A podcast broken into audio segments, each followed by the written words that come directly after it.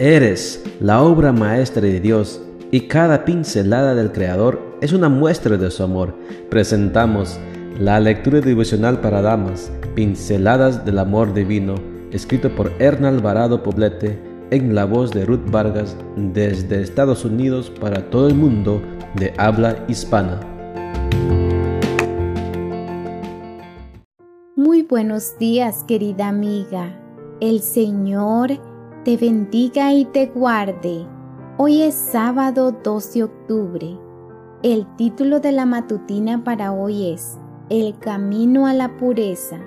Nuestro versículo de memoria lo encontramos en Tito 1.15 y nos dice, Para los puros todas las cosas son puras, pero para los que son impuros y no aceptan la fe, no hay nada puro, pues tienen impuras la mente y la conciencia.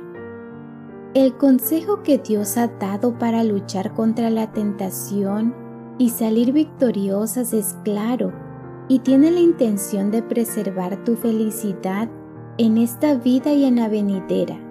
El consejo es, cuida lo que escuchas, cuida lo que dices y cuida lo que haces. Poner cuidado en esos tres aspectos de la vida es determinante.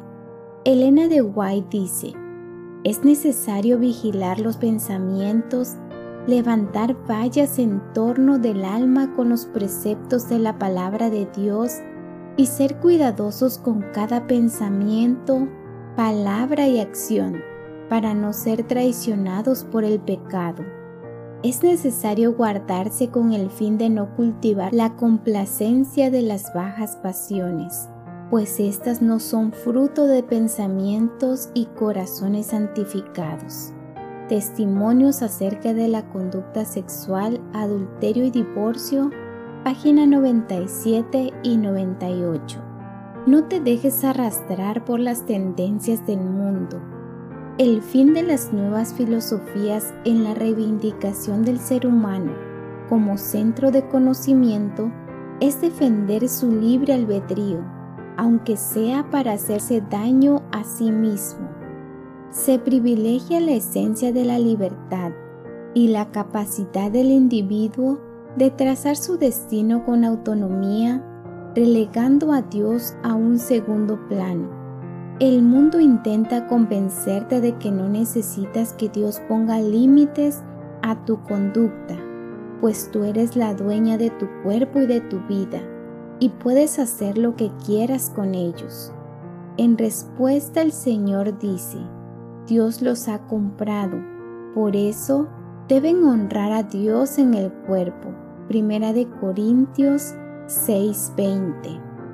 Vivir por y para el placer es la consigna de muchos jóvenes. Los placeres buenos de la vida son dones de Dios y Él desea que los disfrutes pero bajo los parámetros que nos indican las sagradas escrituras.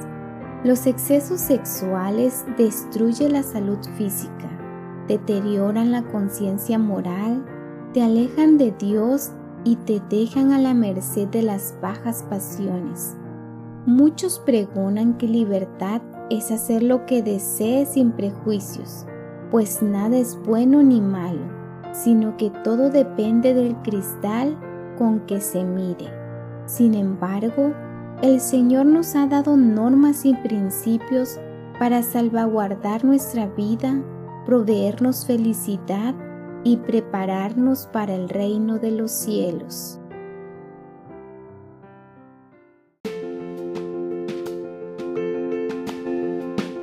Les esperamos el día de mañana para seguir nutriéndonos espiritualmente. Bendecido día.